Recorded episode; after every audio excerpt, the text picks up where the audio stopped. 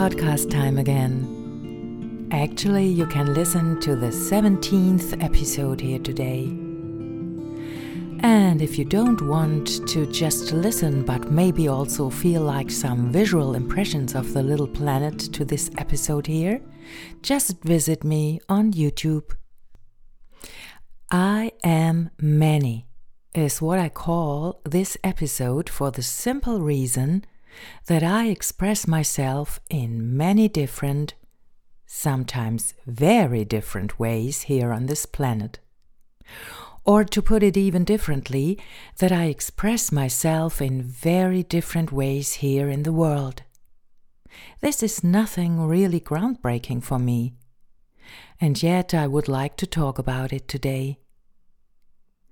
On the one hand, because I have become aware of a few things in this regard just recently. On the other hand, I'm certainly not alone. And who knows? Perhaps I touch so also the one or other topic with you.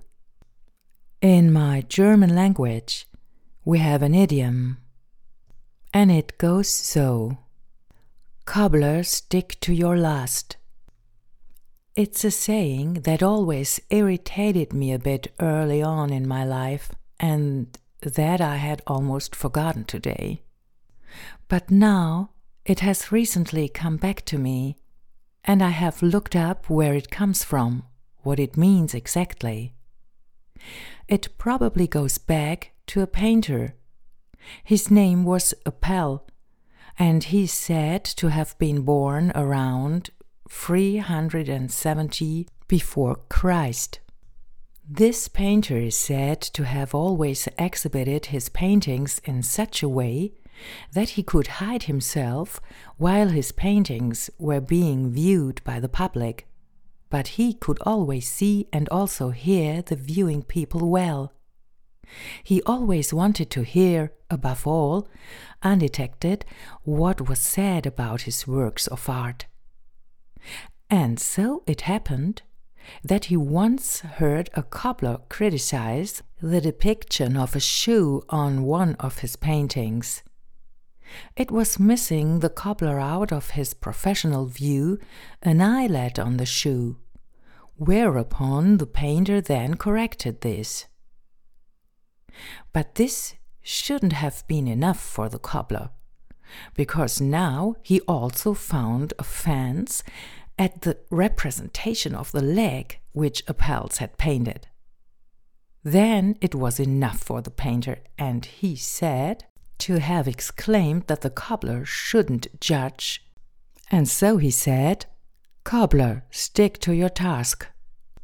Well, I used to understand this expression in such a way that one should stay with things deal with something deeply and completely, in example exclusively, in order to be able to understand it better and better, and thus to become a specialist in just this one area. Also, so after the motto, do nothing of which you do not understand anything. And from this consideration, it was actually clear that I never heard this expression gladly. Yes, it even unsettled me when I was still very young. I have always been the kind of person who never stuck to just one thing. On the contrary, nothing, no area was safe from me which aroused my interest. When that happened, I had to dive right in. And that's how it has remained until today.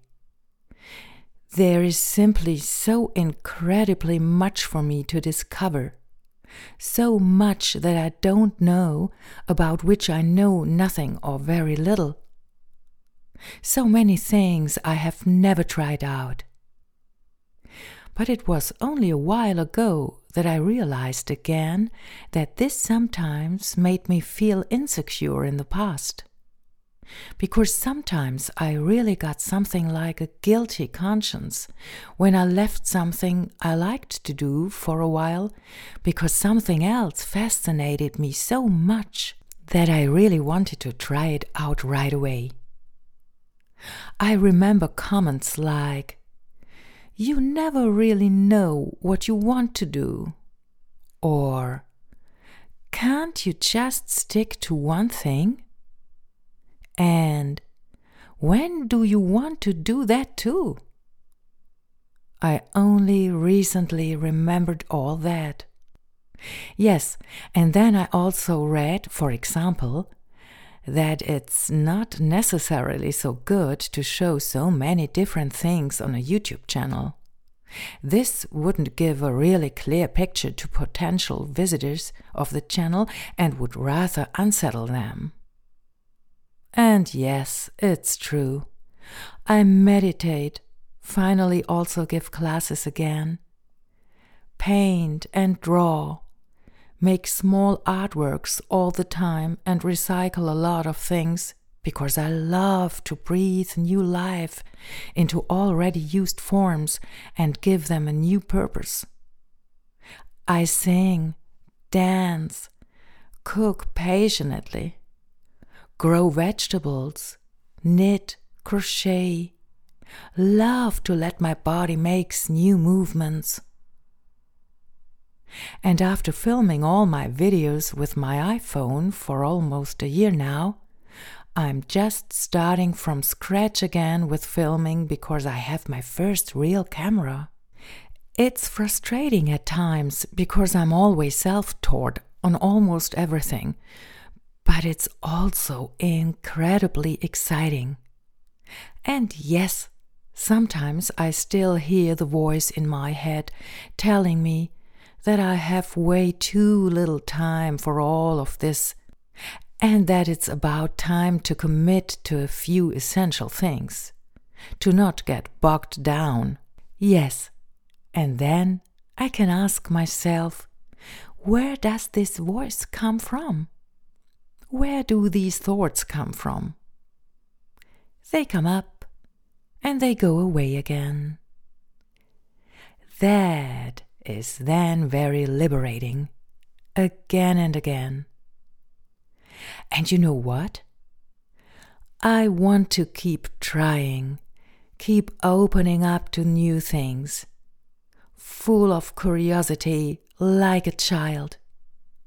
I want to be inspired again and again, not to commit myself, to dare, to stay open, and again and again, learning by doing, to fail at something, to be allowed to fail or to deal with something more persistently.